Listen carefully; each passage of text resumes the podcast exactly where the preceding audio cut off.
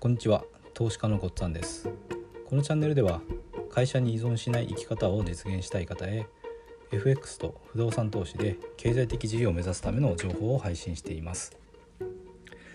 えっと前回ですねえっとバルサラの破産確率の話をしました。そして、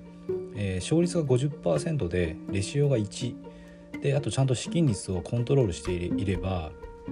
意外とあのそんなに負けない急激に資金を溶かすことはないっていう話をしました。ただこれだと,、えーと、すごいゆっくりではあるんですけど資金が減ってしまうんですね。だからこの勝率50%レシオが1で、まあ、資金率2%の状態から少しでも優位性をここにつけていく。ことによってあの資金を減らさずに増やしていくことができるということです。で、えっと、まずですねこうすれば資金が減らないって言ったんですけどじゃあこれ具体的にどうしたらいいのかっていうお話をしたいと思います。えっと勝率50%ってこれ意外と簡単で適当にエントリーして上がるか下がるかっていうのを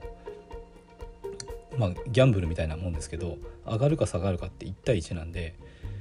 どっちどっちでもいいんですよね。だから適当にエントリーすると勝率50%ぐらいになります。ここ何も考える必要ないんですよね。で次なんですけどレシオ。レシオがこれはあのエントリーした時に利確と損切りのポイントを決めちゃえばいいんですね。例えばなんですけど、えー、損切りを10ピプスした。利確を10ピプス上っていうふうに設定すればえっ、ー、と幅が同じなんでまあ大体勝率50%に近くなりますね。これただ厳密に言うとあの50%にはならなくてなぜかというとあのスプレッドがあるんですね。あの証券会社への手数料みたいなものです。このスプレッドがあるんで勝率50%にはならないです。だからちょっと不利なんですよね。だからこの 利確と損切りをちゃんと決めるってこと。これがすごく大事です。なぜかっていうとこれを決めないでエントリーしてしまうっていうのがすごいあのいい加減なトレードなんですよね。だから損切りも決められないし利確もすごくちっちゃく利確してしまう。あのプロスペクト理論そのものですよね。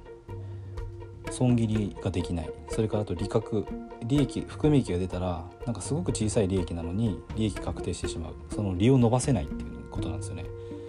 ちゃんとあの利確ポイントっていうのもロジックで決められないものはダメですね。その場のあのローソク足の動きで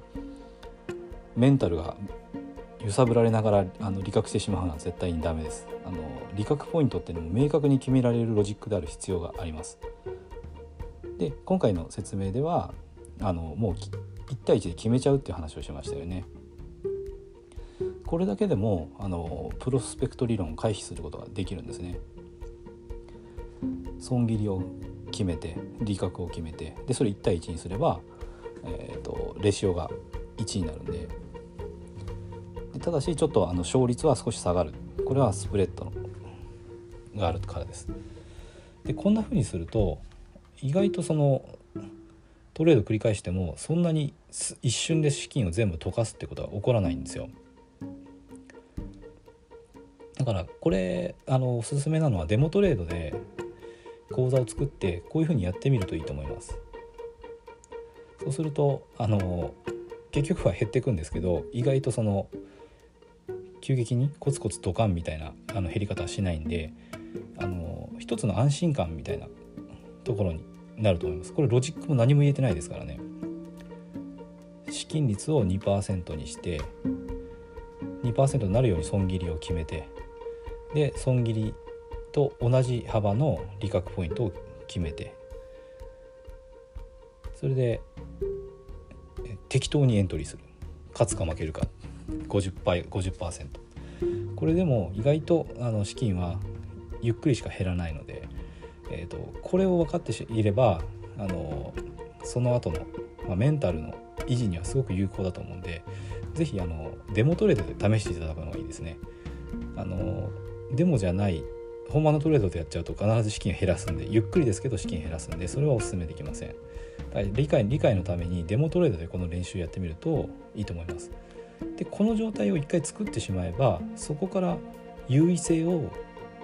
付与していけば勝てるので理解を深めるためにはすごく有効だと思うんで是非やっていただけたらと思います。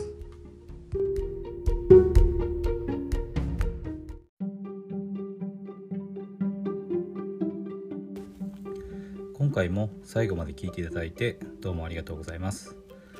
チャンネルの説明ページに私がどんな人間なのかを知ってもらえる1分半ほどで読める簡易プロフィールのリンクを貼っています公式 LINE のリンクも貼ってあります。こちらでは相談も受け付けていますので是非登録してください。サラリーマンが最速で経済的自由を得るには FX と不動産投資を組み合わせるのが最適と考えて投資を行っています。簡単に説明すると FX で少額の資金から複利の力で増やしていきある程度の資金ができたらその資金を使って不動産を良い条件で購入していくという作戦です。私が実際の経験から得た不動産投資と FX に関する役立つ情報を配信していきます。この配信がいいなと思ったら是非いいねやフォローをお願いします。ではまた次の放送でお会いしましょう。